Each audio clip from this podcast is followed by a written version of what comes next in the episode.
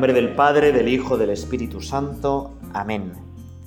Hoy queremos rezar contigo, Señor, y empezamos con oración dedicada a los pastores. Una poesía hecha oración de Lope de Vega. Repastaban sus ganados a las espaldas de un monte, de la torre de Belén los soñolientos pastores. En los nudosos rediles las ovejuelas se encogen, la escarcha la hierba helada, beben pensando que comen. Cuando las oscuras nubes del sol coronado rompe, un capitán celestial de sus ejércitos nobles. Atónitos se derriban de sí mismos los pastores, y por la lumbre las manos sobre los ojos se ponen. Los perros alzan las frentes y las ovejuelas corren, unas por otras turbadas con balidos desconformes. Cuando el nuncio soberano las plumas de oro escoge y enamorando los aires les dice tales razones. Gloria a Dios en las alturas, paz en la tierra a los hombres. Dios ha nacido en Belén en esta dichosa noche.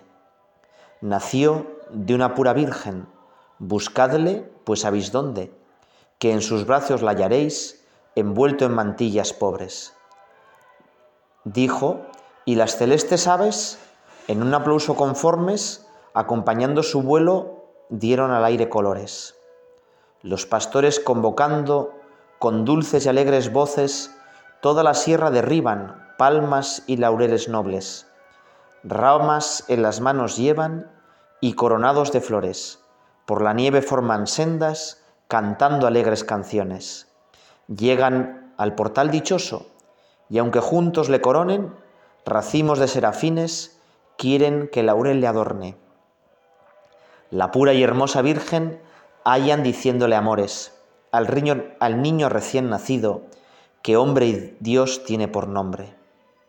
El santo viejo los lleva a donde los pies le adoren, que por las cortas mantillas los mostraba el niño entonces. Todos lloran de placer, pero qué mucho que lloren lágrimas de gloria y pena, si llora el sol por dos soles?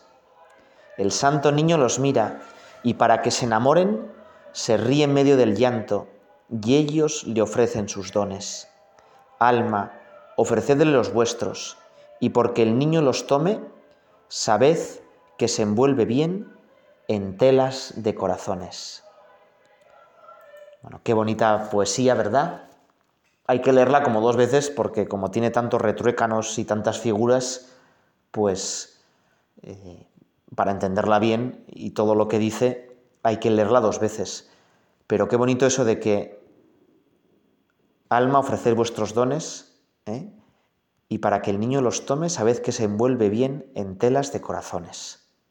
Lo que mejor le envuelve al niño Jesús es nuestro corazón. Qué bonito. O qué bonito esa frase que el sol llora por dos soles, ¿no? cada ojo es un sol. Bueno, hoy queremos rezar con las figuras del Belén. Una forma fantástica de rezar estos días es imaginarnos que estamos delante del Belén. ¿Qué le diríamos al niño Jesús? Imaginarnos que somos pues quizá uno de esos pastores, cómo pues llevaríamos lo mejor que tuviéramos, ¿verdad? Y cuando llegáramos al portal le pediríamos a la Virgen María, oye, déjame por favor tener al niño en brazos. Y teniendo al niño en brazos, pues seguro que le haríamos alguna carantoña, alguna caricia, le haríamos reír un poco, ¿eh? le achucharíamos un poco. Imagínatelo. Y es que Dios quiere hacerse pequeño, quiere hacerse un niño recién nacido para ser amado. Yo de vez en cuando me gusta rezar con las figuras del Belén y ver sobre todo, pues me encanta poner el Belén y, ver, imaginarme cada figura, qué diría, qué haría. Y tengo que reconocerte que los pastores me gustan mucho, porque pues cada uno, tengo muchas figuras de pastores, ¿no? Y pues están haciendo todo tipo de cosas. Uno está cortando leña, uno lleva un faisán, otro lleva un poco de queso, otro está tocando la flauta, otro está mirando al ángel. Ahora, hay una figura que me encanta. Y quiero empezar esta meditación sobre los pastores con ella. Y no es un pastor. Yo suelo poner eh, empiezo el Belén con una escena de la Anunciación, luego la visitación, luego la adoración, la anuncia a los pastores, luego la oración de los magos. Y la escena del Belén que más me gusta a mí es la visitación, porque en ella está la figura que más me gusta, que es Isabel. Isabel, en la figura que tengo yo, es una ancianita con el pelo blanco y embarazada. Y es la figura más rara de todo el Belén. Porque claro, una, un pastor tocando la flauta, bueno, pues bueno. ¿eh? O un pastor, pues yo qué sé, cortando jamón, pues, pues sí, mal, porque no, los judíos no comían jamón, ¿verdad? Pero, pero bueno, chico. Ahora, una anciana con pelo blanco y un montón de arrugas, embarazada, eso es totalmente antinatural. Es que es un milagro, ¿verdad? Y me gusta porque me gusta comparar a esa figura de Isabel con mi parroquia y también con mi vida.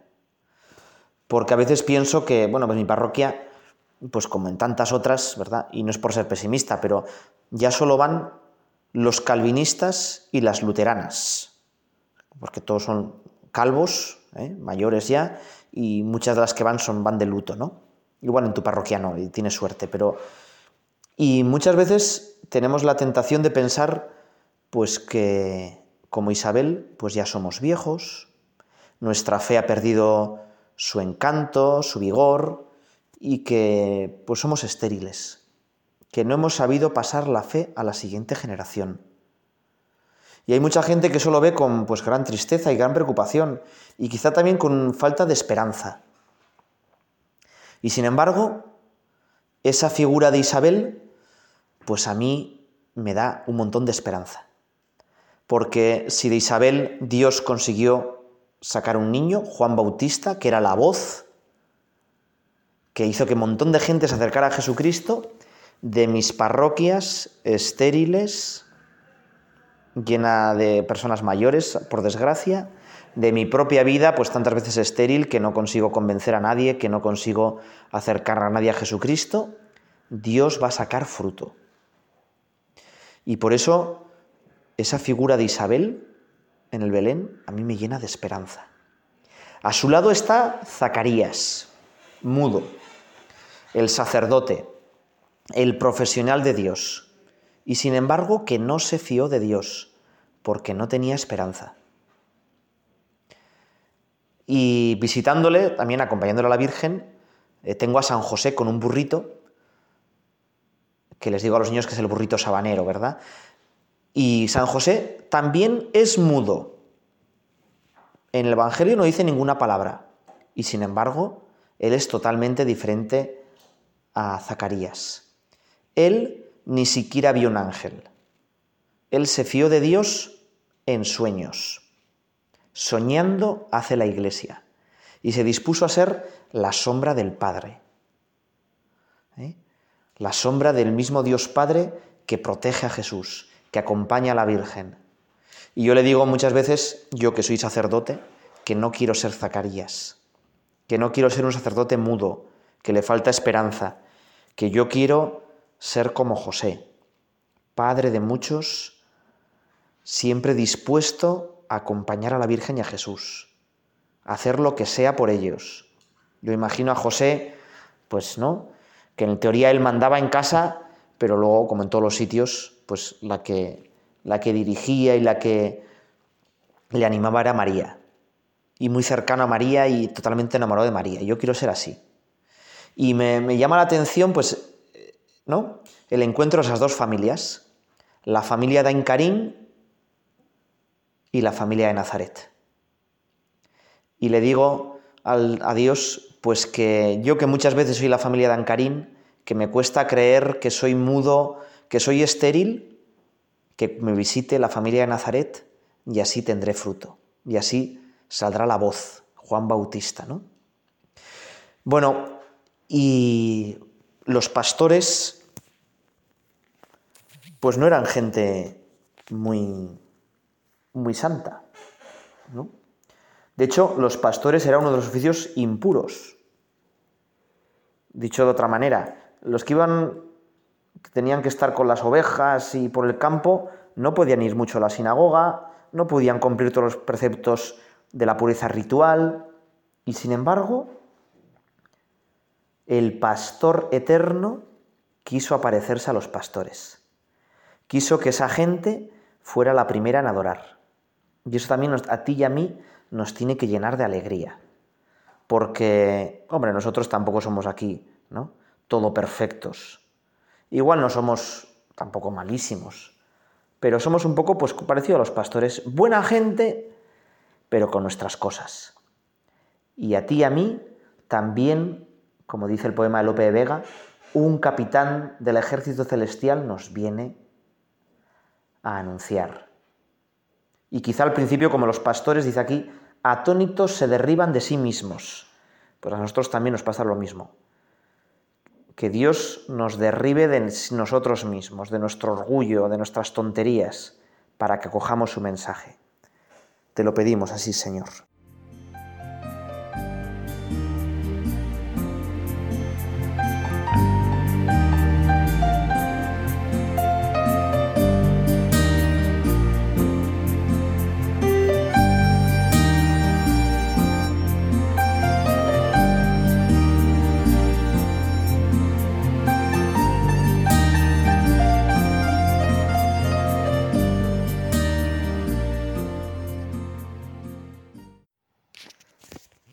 Vamos a rezar con los pastores y quisiera fijarme en tres pastores. A veces pensamos que todos los pastores en masa acogieron a Jesús, pero quizá no fue así.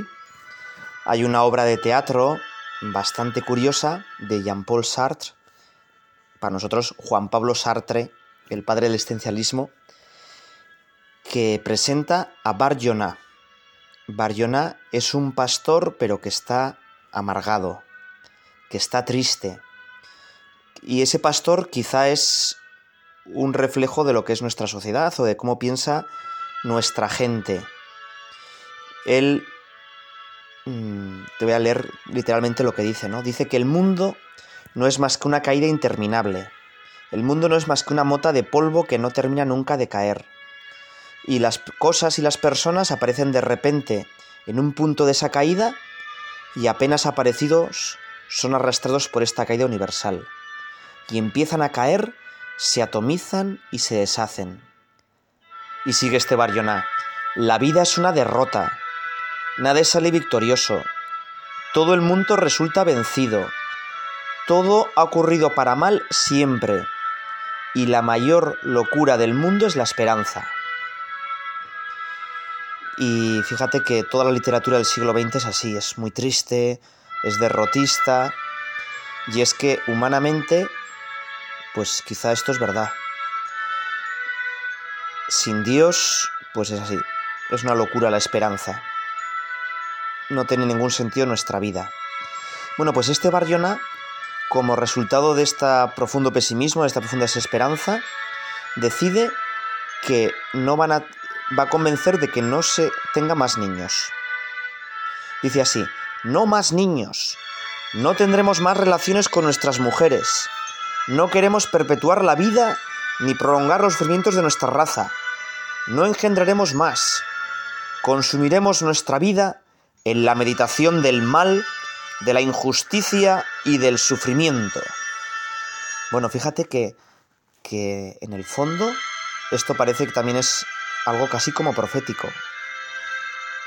Eh, Sartre lo escribe en la Segunda Guerra Mundial, pero es que es así. Cada vez tenemos menos niños, los niños estorban, también los ancianos estorban.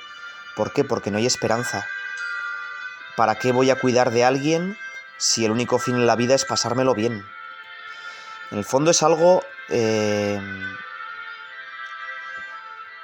es algo lógico. Bueno, y a curarnos de esta desesperanza, a que haya otra vez vida, a que tengamos razones para que haya niños, para que nos fiemos de la siguiente generación, ha bajado Dios a la tierra. Otro pastor le dice a este Barjoná, sufres, sí, es verdad, y sin embargo tu deber es esperar. Es para lo que el es para eso para lo que el Cristo ha bajado a la tierra, para ti más que cualquier otro, porque tú sufres más que cualquier otro. El ángel no espera nada, porque goza ya de su alegría, y Dios le ha dado todo por adelantado. La piedra tampoco espera, porque vive estúpidamente en un presente perpetuo. Pero cuando Dios dio forma a la naturaleza del hombre, fundió juntas la esperanza y la preocupación. Porque el hombre, sabes, es siempre mucho más de lo que es. Bueno, fíjate que esto es verdad. Qué, gran verdad, ¿no? Es decir, los únicos que podemos esperar, que podemos tener esperanza, somos nosotros, las personas. Los animales, las cosas viven en un estúpido presente. El ángel ya está gozando infinitamente o sufriendo si es el ángel caído. Solo nosotros a la vez tenemos esperanza y preocupación. Podemos aprovechar nuestro tiempo o perderlo miserablemente. Y para que esa esperanza venza en nuestra vida es para lo que nace Jesús. Barjona a esto le dice, no, no hay esperanza. ¿Qué Dios sería lo suficiente loco para eso? Pues verdad, necesitamos un Dios loco.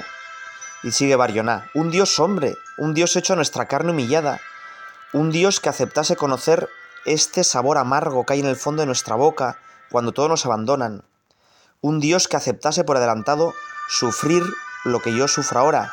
Venga, es una locura. Más todavía, me parece que es muy interesante esta obra porque, bueno, Barjona, en esta obra de teatro, contrata a un hechicero para ver cómo va a ser el Mesías este que dicen, ¿no?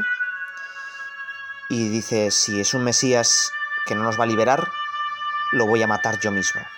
¿no? Barjona que se hace cómplice de, de Herodes. Y entonces dice, este hechicero le va diciendo pues lo que va a ir haciendo Jesucristo, que va a ir a hacer algunos milagros, que va a predicar el amor a los demás, incluso el amor a los enemigos, que va a ser flagelado, despreciado, crucificado. Y entonces ahí es cuando Barjona eh, se revela, ¿no? Dice, dice, pero ¿cómo, ¿cómo puede ser el Mesías así, no? Y dice, sí, pero va a morir. Y entonces el, hechicero le va a empezar a explicar un poco que muere con una sonrisa en los labios y que muere esperando la vida eterna, que muere esperando la resurrección.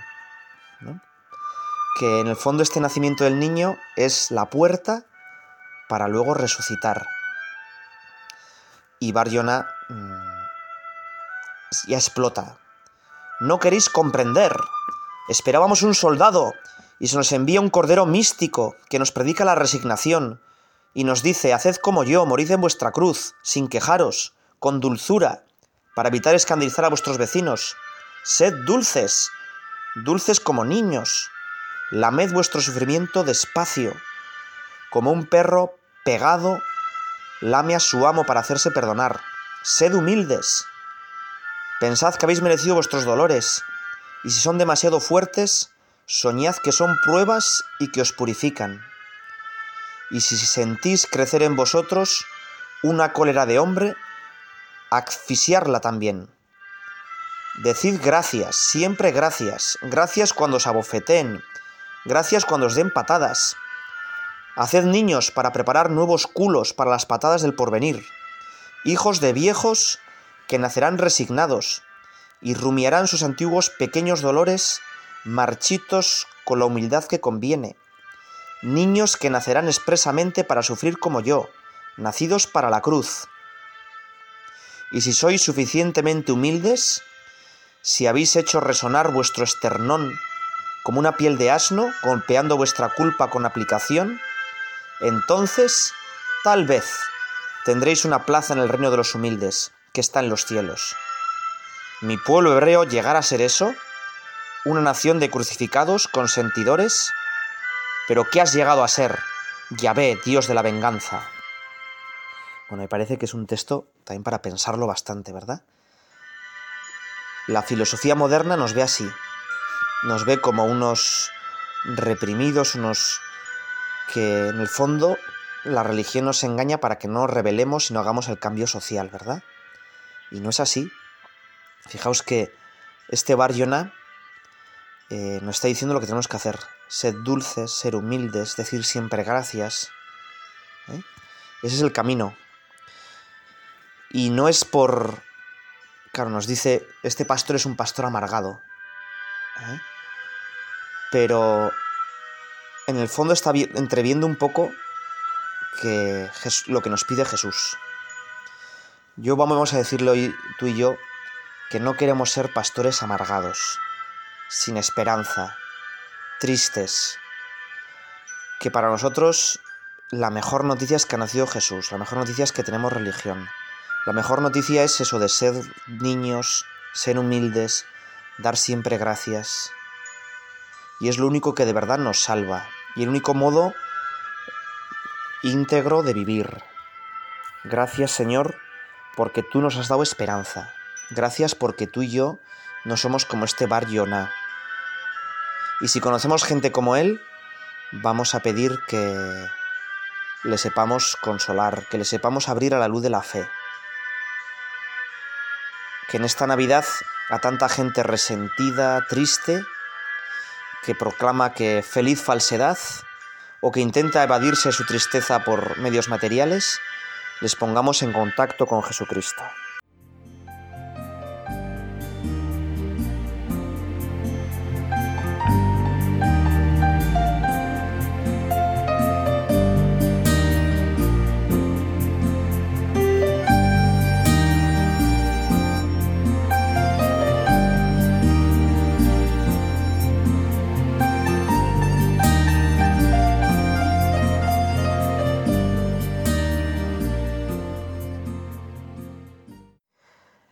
El segundo pastor con el que iremos rezar es también muy famoso.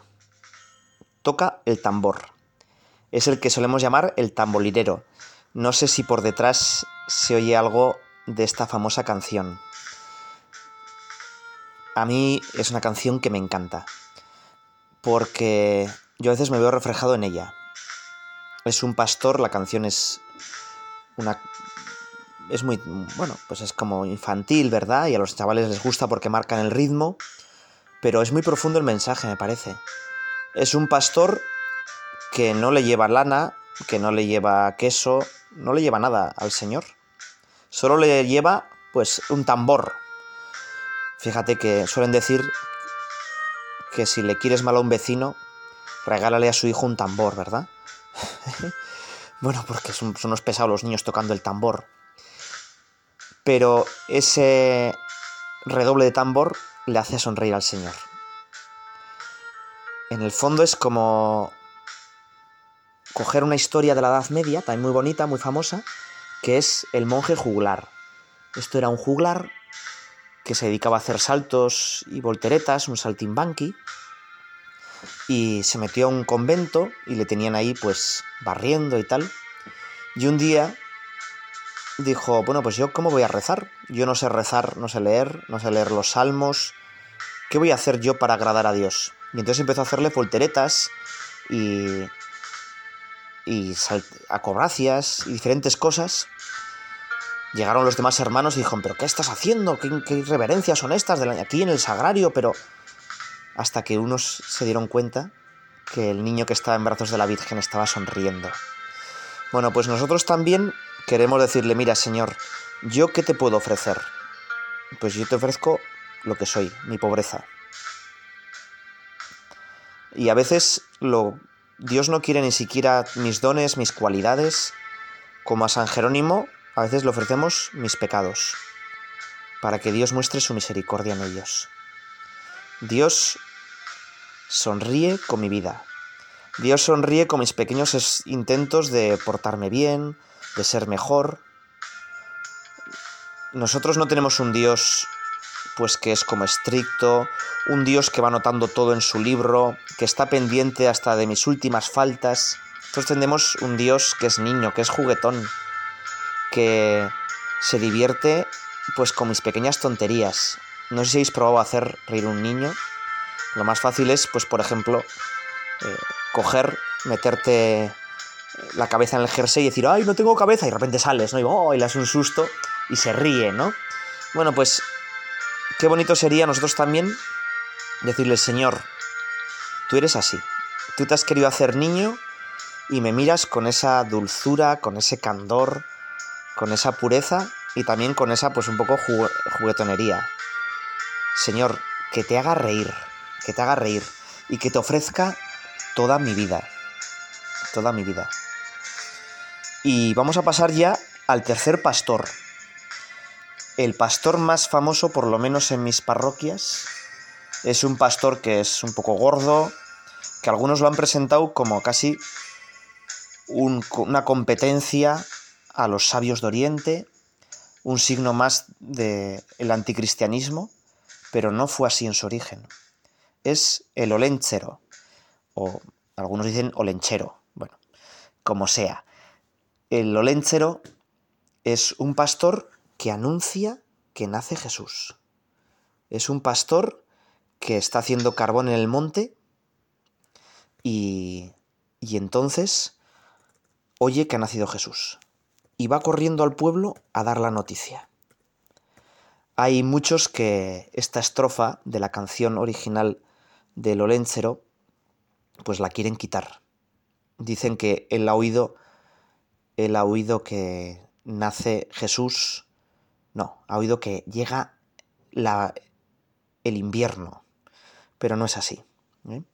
Y de hecho, en los sitios donde el Oléncero es muy tradicional, se hace un concurso de olénceros y delante va siempre la jayotza, el nacimiento.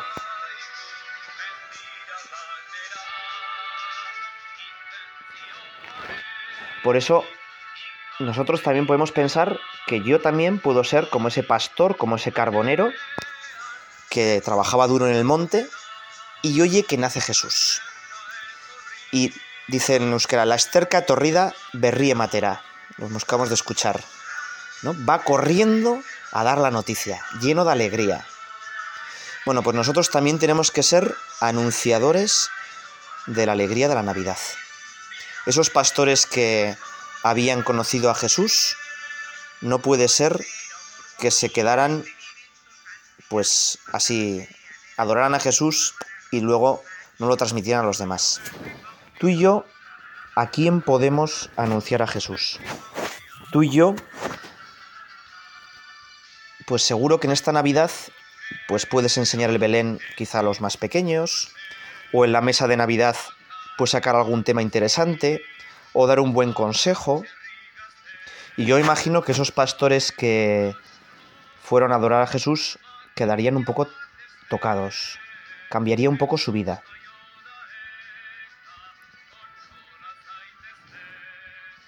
y por eso pues me imagino que empezarían a tratar mejor a sus mujeres, que a sus hijos les hablarían más del Mesías, que igual visitarían a algún enfermo. Esta Navidad, ¿qué obras de caridad puedo hacer? Bueno, vamos a pensarlo con estos tres pastores, ¿no? El pastor resentido de Sartre, el tamborero que le ofrece toda su vida, incluso tocar el tambor para que el niño se ría, y el oléncero que da la buena noticia. Vamos a acabar con otra poesía. Esta es de la liturgia de las horas. Y nos ponemos en manos de la Virgen María. La Virgen María pues les había sonreído a todos esos pastores rudos que habrían llegado con un montón de presentes. Les habría sonreído y les habría dicho que muchísimas gracias y habría rezado por ellos. Y se habría interesado por todas sus familias. Nosotros también queremos en Navidad que la Virgen María se interese por nosotros, que la Virgen María nos hable. Vamos a acabar con esta oración. Entonad los aires con voz celestial, Dios niño ha nacido, pobre en un portal. Anuncia el ángel la nueva al pastor que niño ha nacido nuestro Salvador. Adoran pastores en sombras al sol, que niño ha nacido de una Virgen Dios. Haciéndose hombre, al hombre salvó. Un niño ha nacido, ha nacido Dios. Amén.